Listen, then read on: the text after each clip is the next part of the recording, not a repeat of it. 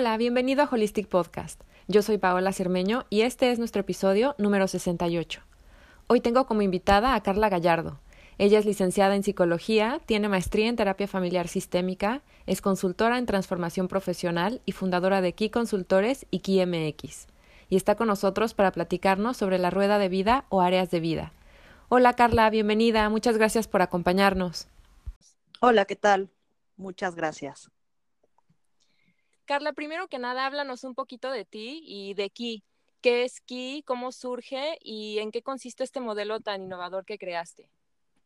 Mira, de forma general, eh, bueno, estudié psicología, trabajé muchos años en de justicia, que era realmente como mi pasión y a lo largo de haber estado trabajando en esas áreas descubrí que era un momento de emprender algo nuevo y de cambiar o darle un giro a lo que me dedicaba y es cuando fundo Ki. Ya tiene como unos 6, 7 años que la fundo. Empecé obviamente desde un ambiente de emprendimiento, siendo psicóloga y habiendo estudiado una maestría en algo que se llama terapia familiar sistémica, que a lo que se dedica es a checar como los análisis de tú, cómo estás en todo tu sistema familiar, laboral, eh, en el mismo país, o sea, se, analizan diferentes sistemas. Gracias a eso me di cuenta que en las empresas se necesitaba trabajar esas áreas porque pues hay gente que no está a gusto en sus empresas o que se siente incómodo y de ahí desarrollé el modelo.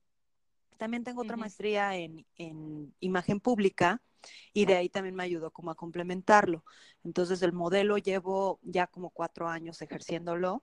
¿Y por qué se llama aquí? Es la empresa y es consultores porque eso lo aplico en empresas y MX es la que aplico en el área de emprendimiento. Entonces de forma muy general, el modelo es transformación profesional porque lo que hago es que la gente trabaje primero cuestiones internas para que luego eso lo lleve al trabajo o al emprendimiento y obviamente desarrolle pues una vida un poco más equilibrada si lo queremos ver de esa manera. Qué interesante, Carla, este giro que le diste a tu carrera combinando tu experiencia en todas estas áreas. Una de las herramientas que trabajas que me parece muy útil es la rueda de vida.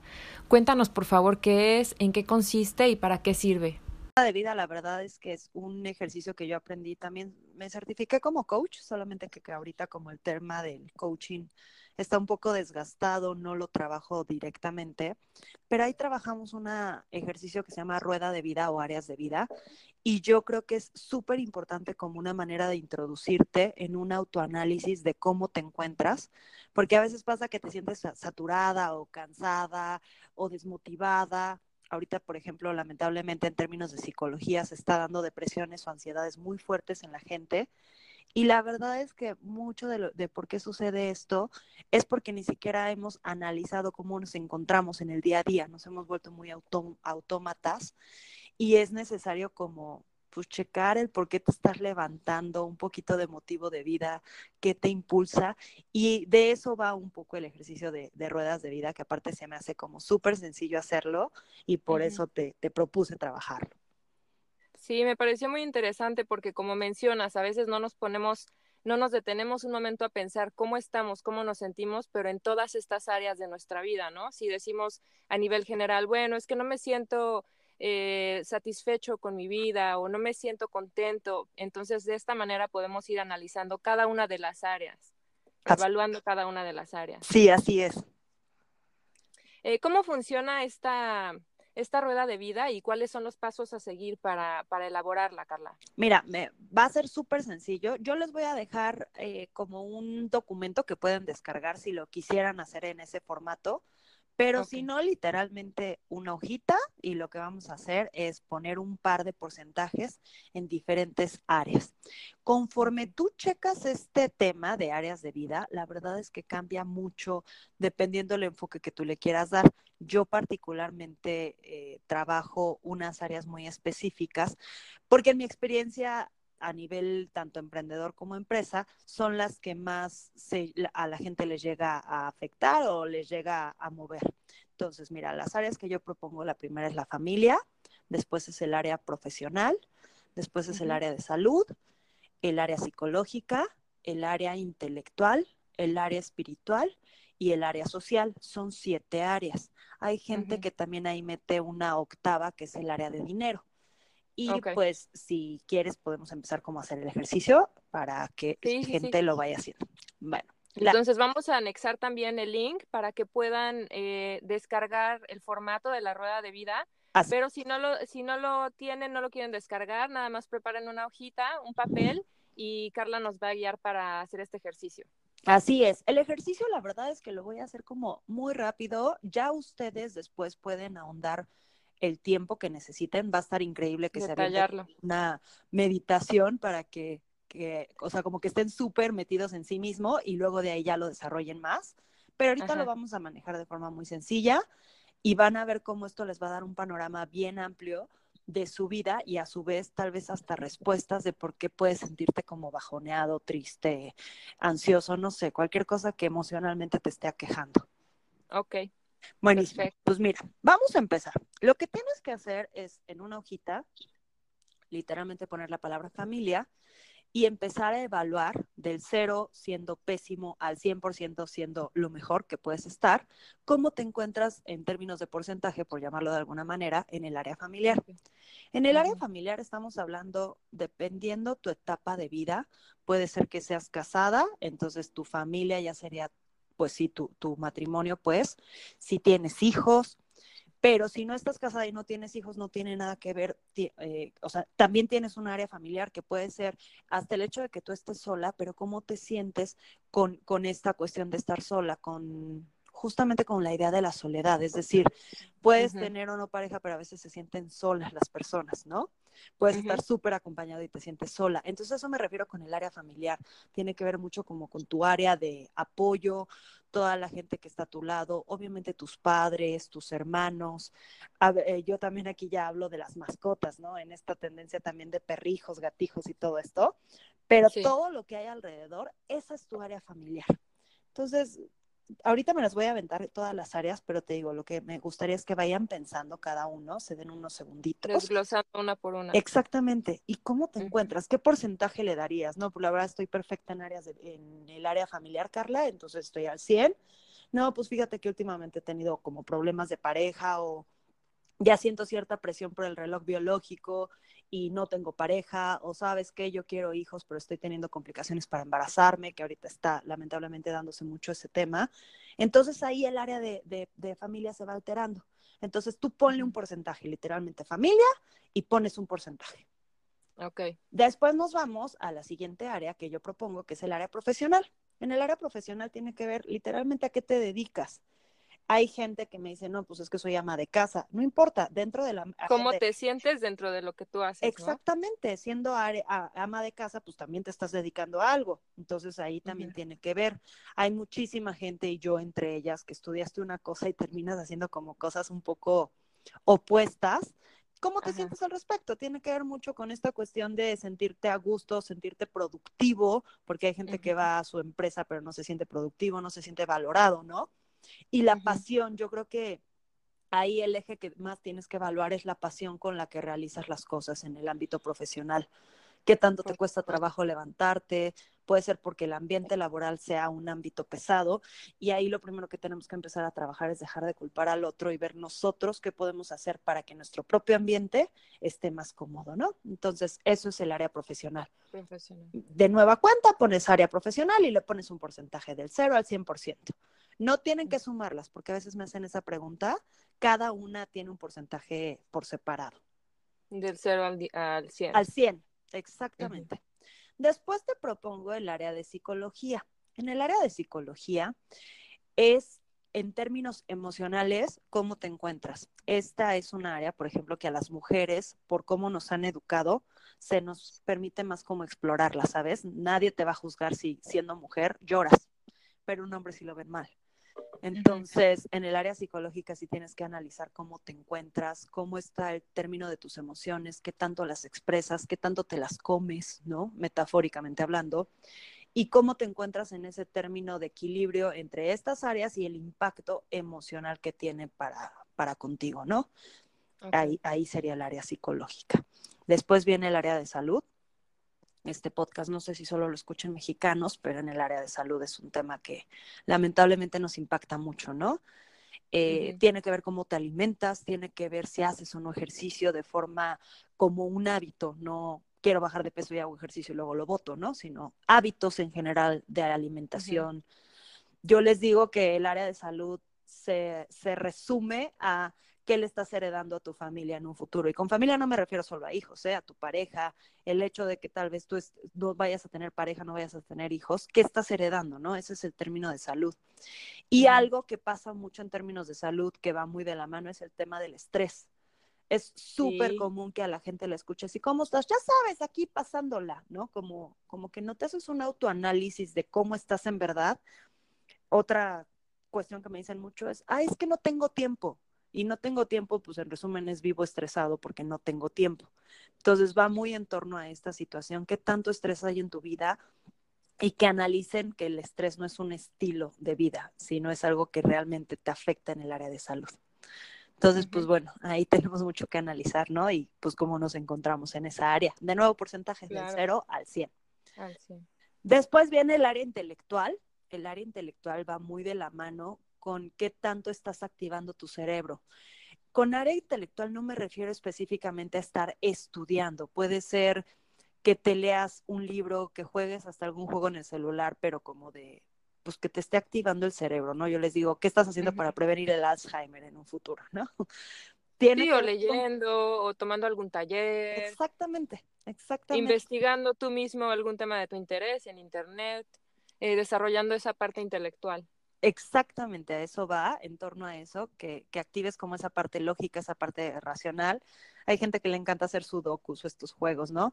Nada más para los que son amantes del celular, siempre se recomienda hacerlos también un poco escritos, de vez en cuando agarren lápiz y papel, que es algo que se está perdiendo, y la parte cerebral que se activa usando el tema motriz, es decir, escribiendo versus el celular, son diferentes. Entonces sí se recomienda también que de repente se escriba, puede ser hasta colorear, ¿sabes? Porque también te activa unas partes del cerebro que te ayudan. Entonces, eso me refiero con el área. Incluso las manualidades y todo ese tipo de cosas, pues también es, eh, de cierta manera, estás desarrollando tu cerebro, ¿no? Estás creando nuevas conexiones neuronales, estás aprendiendo algo nuevo, estás desarrollando, estás eh, usando tu creatividad, desarrollando tu creatividad. Entonces, todo esto iría dentro de, de la parte intelectual. Sí, sí, totalmente. Y esto lo aplicas en lo que quieras. Quienes son mamás se ven obligadas, ¿no? A aplicarlo con los gordos. Pero en el área laboral también, qué tan creativo puede ser para hacer alguna solución de problemas, va ahí muy de la mano tu área intelectual. Después yo te propongo el área espiritual. No uso la palabra religión porque eso lo hace muy limitativo.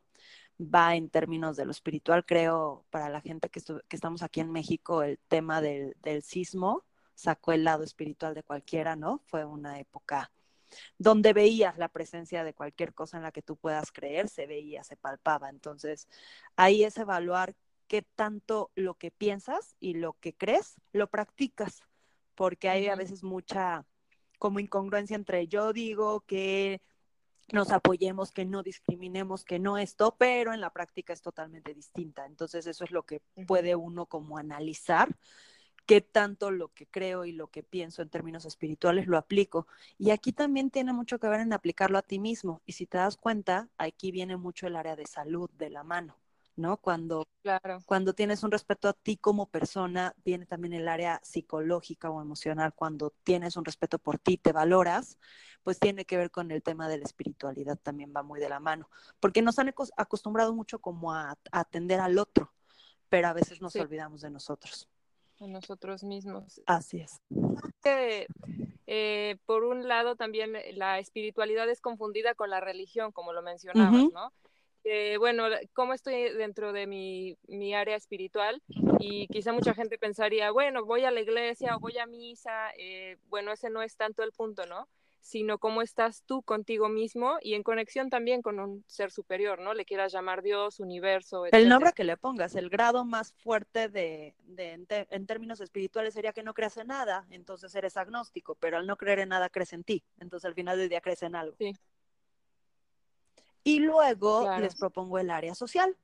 El área social tiene que ver un poco con el término del entretenimiento, es decir, ¿qué haces para tú tener un espacio que a ti te relaje. Y de nuevo, si te das cuenta, el área del entretenimiento o en, el, en este caso el área social se puede vincular con el área en la cual hace, por ejemplo, en este caso con la intelectual, que es hacer algún juego o estar haciendo un sudoku, ajedrez, no lo sé. A lo que voy es, todas las áreas de tu vida se interrelacionan. El problema es que a veces no todas están equilibradas. Y ojo, esto es bien importante. Equilibrio no es que todo esté al 100, ¿eh, chicos. Eso sería imposible en realidad. Equilibrio es que si unas están bajoneadas, las otras estén más arriba para que te puedan mantener si todas, en alguna ocasión una persona me decía, pues todas salen como por el 20, me encuentro equilibrada. No, o sea, más bien tienes muy bajas todas las áreas. Entonces en el área social se iba muy de la mano. ¿Qué haces para tener tu tiempo o tu espacio para ti sola? Esto sí se lo recalco mucho a las que son mamás. Es que salgo al cine y voy a tal restaurante y tal. Sí, pero ¿vas para ver algo tú o porque llevas a tus hijos? si vas para algo tuyo, si tienes una área social y de recreación. Si solo es para tus hijos, no entra en el área de social o de recreación, sería el área familiar. Entonces sí es momento que se evalúe algo para ustedes. Aunque amen y adoren a sus hijos, ¿no? Siempre necesitan un espacio para uno mismo. Entonces, eso me refiero con el área social. No olviden a los amigos, a las amigas, no se alejen de esos círculos sociales. Y eso, de nuevo, pues evalúa, ¿no? Al cero, al cien, cómo andas en esas áreas. Y yo te comentaba que hay gente que pone también en el área de dinero. Hay gente que el tema del dinero puede ser un tema nodal en sus vidas y nodal me refiero a preocupación, ¿no? O sea, entonces también ahí le pones un porcentaje, quien, quien decida evaluarlo. Yo en el, en el archivo que les dejo adjuntos viene también la opción de poner el área de vida de dinero. Entonces, una vez que ya tienes todos estos porcentajes, el ejercicio se llama rueda de vida, porque todo esto lo pones en una rueda y el objetivo es ver si esa rueda giraría. Y si no gira, es como de forma muy clara empezar a identificar qué áreas necesitas empezar a trabajar, porque de ahí puede ser que te sientas tú un poco bajoneado. Eso sería de forma muy general. Dense un chancecito para pensarlo y háganla, de verdad les va a dar como un panorama bien general de su propia vida. Me parece un ejercicio muy interesante, Carla, porque nos permite visualizar de una forma más gráfica todas las áreas de nuestra vida, ir evaluando cada una e identificando aquellas en las que necesitamos hacer cambios para mejorar nuestra vida, para sentirnos más plenos, porque para lograr un estado de bienestar, pues tenemos que buscar ese equilibrio en todas las áreas de nuestra vida. Yo creo que el punto importante está en términos de no ser tan autoexigente las mujeres en general somos muy exigentes y cuando te empiezas a dar cuenta que la rueda, como te comentaba, o áreas de vida, no gira o es decir, no está todas como más arriba del 80%, sentimos como mucha culpa y empezamos a querer que todo esté perfecto. Y el equilibrio en la vida es eso, que si alguna área está un poco más baja, que la otra se vaya equilibrando y que de forma general fluyas. Creo que aquí la palabra como clave sería fluir. Y para ello tienes que determinar como ciertas cosas que te van a ayudar en esa área que tienes bajoneada a subirla y en la que está bien aprendas a mantenerla, pero sí dejar de autoexigirnos tanto. Y una vez que tenemos nuestra rueda de vida, Carla, ¿qué seguiría? ¿Cómo podemos darle seguimiento a este ejercicio? Mira, lo primero que yo siempre recomiendo, o sea, como hasta la forma en que doy los cursos cuando trabajo esto es área de vida y una vez que ya tenemos este diagnóstico, empezamos a ver metas.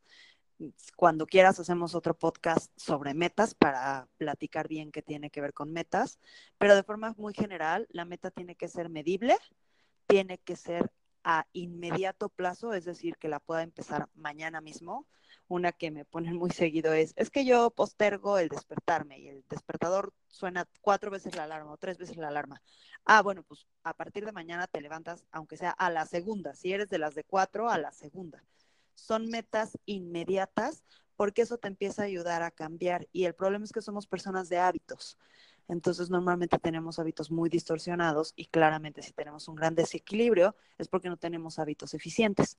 Viene también un poco de la mano de procrastinar, que es el postergar las cosas, ¿no? Pero pues sí, en realidad son poner pequeñas metas a cada área que necesitamos mejorar y las que ya están bien, poner metas para mantener ese equilibrio. Pues es muy interesante todo lo que nos compartes, Carla. Eh, como lo dijiste, pronto tendremos otra, otra sesión para continuar con este trabajo de la rueda de vida y plasmarlo en nuestras metas. Así es, me va a encantar. Y pues en la, abajo en lo escrito que, que, tú pones, ahí les dejo la liga para que descarguen el formato si lo quieren ahí escribir. Y les dejo las redes sociales porque me va a encantar escuchar sus comentarios o si tienen alguna duda, de verdad, con toda confianza, escríbanme y la solucionamos. Tanto en Facebook como en Instagram me encuentran como Carla Gallardo Key, que es el nombre de la empresa, como llave en inglés, y Carla es con K nada más como acotación. Muchas gracias, Carla. Vamos a agregar también tus redes a las notas del episodio y el formato para que descarguen su rueda de vida y lo puedan tener un poquito más organizado y más claro. Y también vamos a tener una meditación de, eh, con base en, este, en esta plática para que profundicen un poco más en cuanto a sus áreas de vida.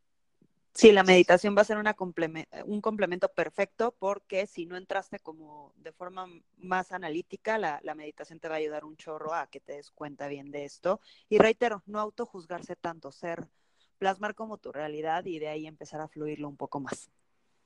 Excelente, pues ya tenemos todo el combo, meditación, tenemos esta plática, tenemos el formato para que realicen este ejercicio y eh, pronto hablaremos de establecer metas. Muchas gracias, Carla, por todo lo que nos compartiste y gracias a todos los que nos escuchan. Muchísimas gracias y de verdad cualquier duda ahí estamos para resolverlas. Un abrazo a todos. Gracias.